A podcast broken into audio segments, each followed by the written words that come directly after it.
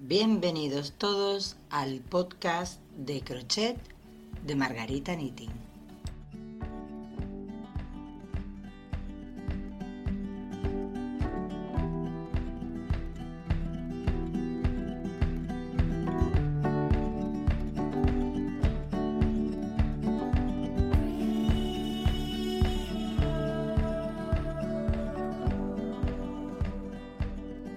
Bienvenidos todos al episodio número 4 del podcast de crochet de Margarita Knitting.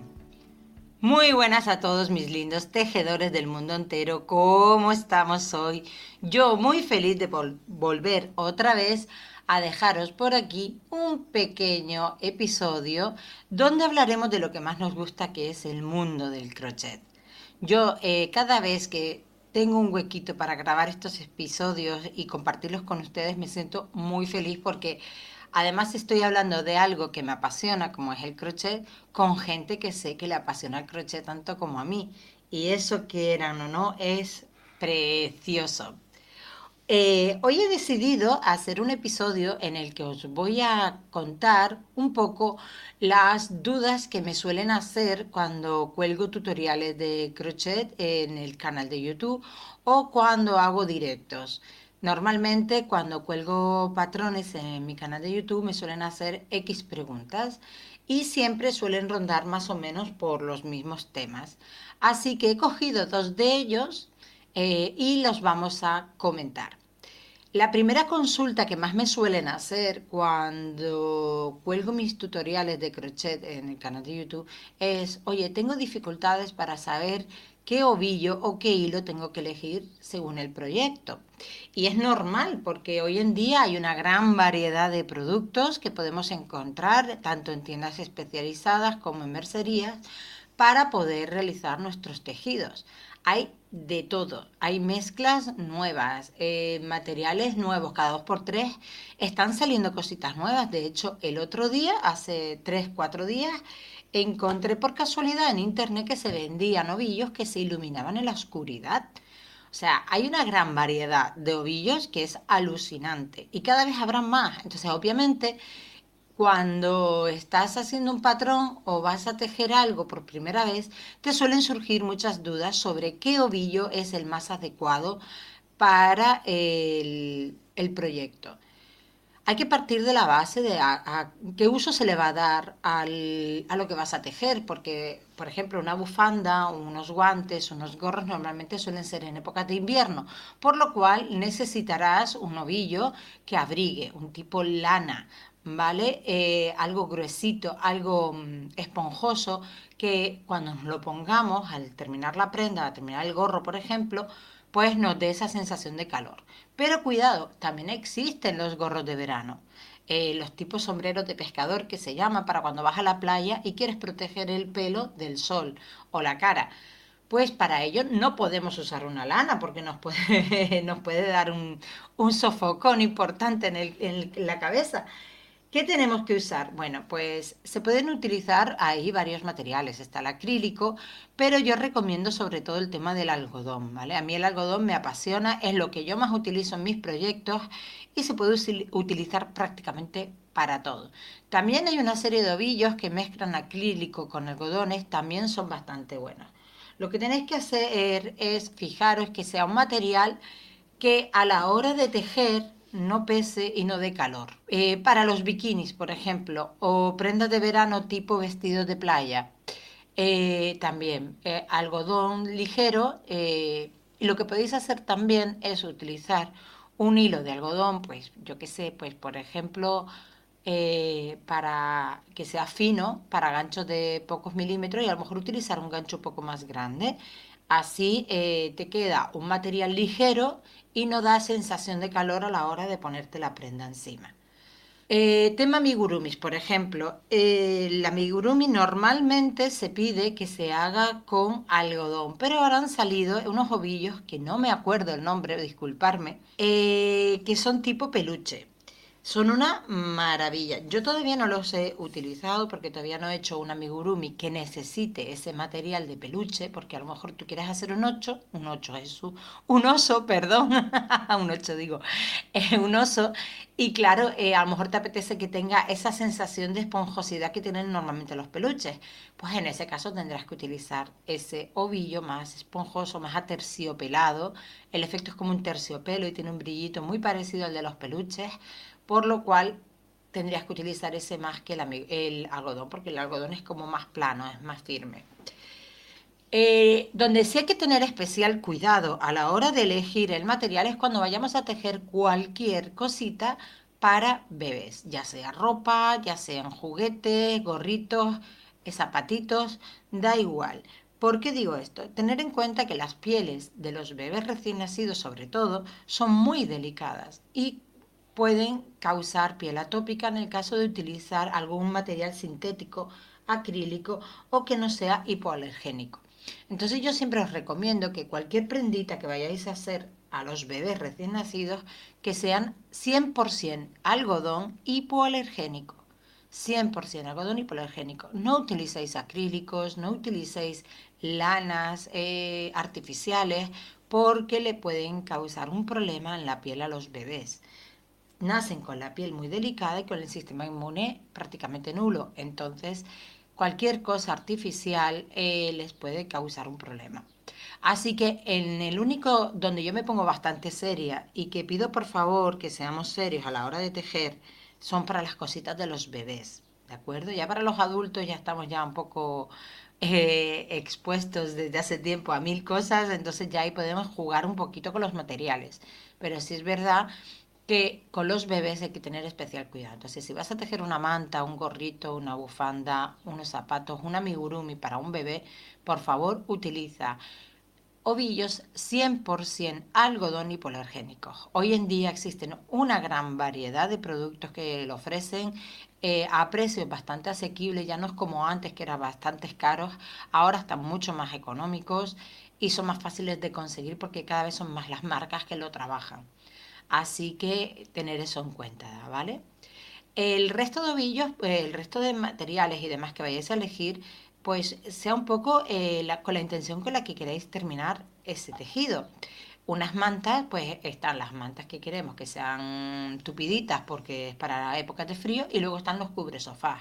Pues obviamente no puedes utilizar el mismo material aunque sea el mismo patrón. Eh, yo de hecho siempre recomiendo tema algodones. Pero sí es verdad que si usamos el algodón, esa prenda puede pesar muchísimo cuando la terminemos, ¿vale? Entonces ahí podéis jugar un poco con la ligereza de utilizar eh, ovillos que mezclen algo de algodón con algo de viscosa, con algo de seda, con algo de acrílico.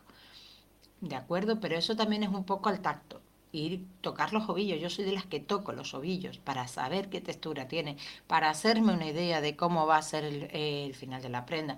Y oye, puedes probar con uno y si ves que al final no te gusta cómo va quedando, tan fácil como deshacer, guardar ese ovillo para un futuro proyecto y comprar otro. Oye, pues este pesa mucho, voy a comprar otro que sea un poco más ligero. Pues mira, este queda demasiado tupido, este queda demasiado ligero y vas jugando un poco. Yo normalmente, sin tener proyectos en la cabeza, voy a las tiendas y voy comprando ovillos de diferentes materiales. De hecho, tengo hasta uno de bambú, que lo tengo desde hace más de un año y todavía no he hecho nada con él.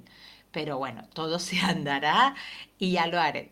Pero ahora mismo no tengo ni idea de qué hacer con un ovillo realizado de bambú, que me lo compré por internet y es una maravilla, tiene una textura preciosa, pero todavía no he decidido qué tipo de proyecto quiero realizar con un novillo de bambú.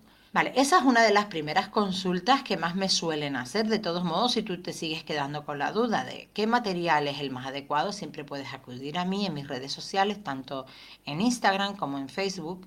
Me mandas un privado y te voy a contestar enseguida. ¿Que no sabes cuál es mi Instagram y mi Facebook? Es tan sencillo como buscar Margarita Knitting en cada red social porque siempre tengo el mismo nombre en todos lados.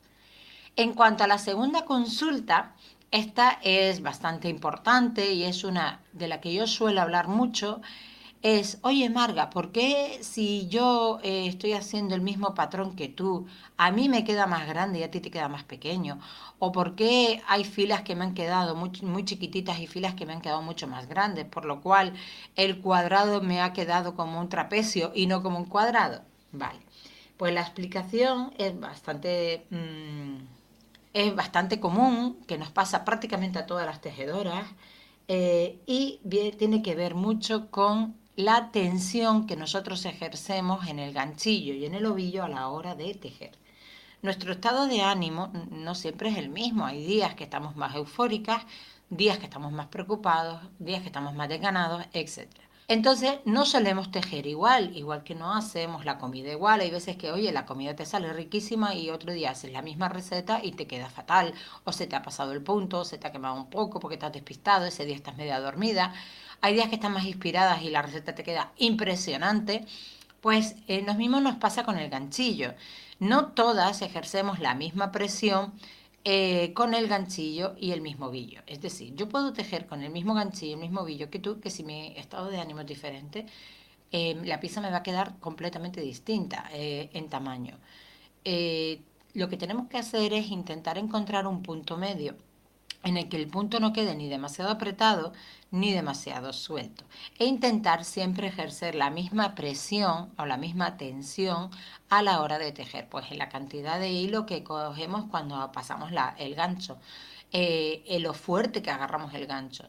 Yo he visto sobre todo en principiantes que como están tan nerviosos porque quieren aprender a tejer, apenas dejan un hueco por donde pasar el gancho y es horroroso, porque no tienes sitio físico para meter el gancho para seguir tejiendo.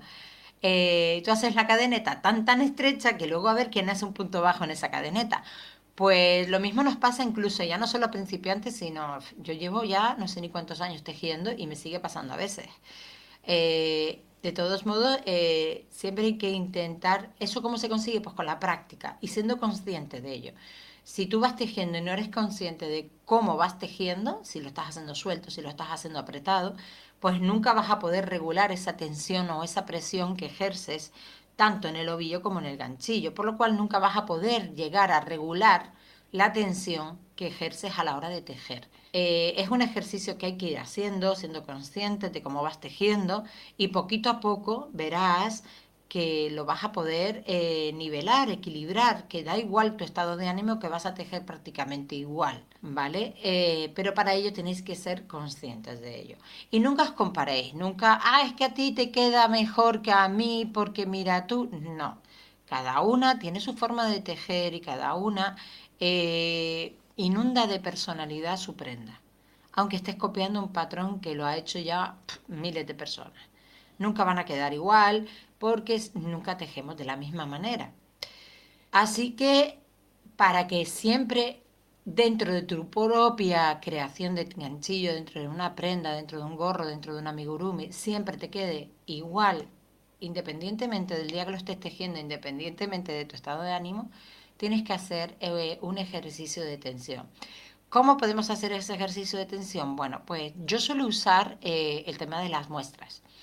Eh, ya hablaré en otro podcast el la importancia de las muestras a la hora de tejer prendas a, crochet.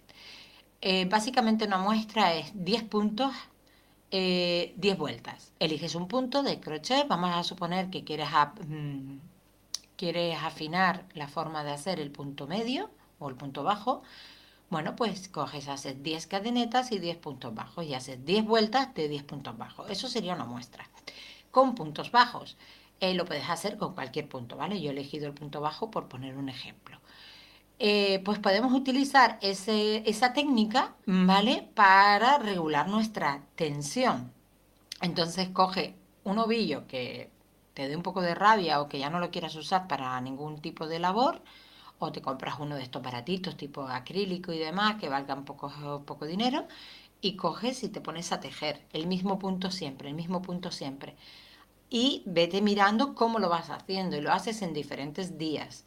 El mismo punto, el mismo punto. Y verás que habrán días que te queden más pequeño, días que el mismo punto te va a quedar más grande. Entonces ahí es donde tú tienes que ser consciente y empezar a jugar con la tensión que ejerces a la hora de tejer y tú misma vas regulando cómo quieres hacer el punto. Y hay gente que le gusta apretar el punto y hay gente que le gusta hacerlo suelto.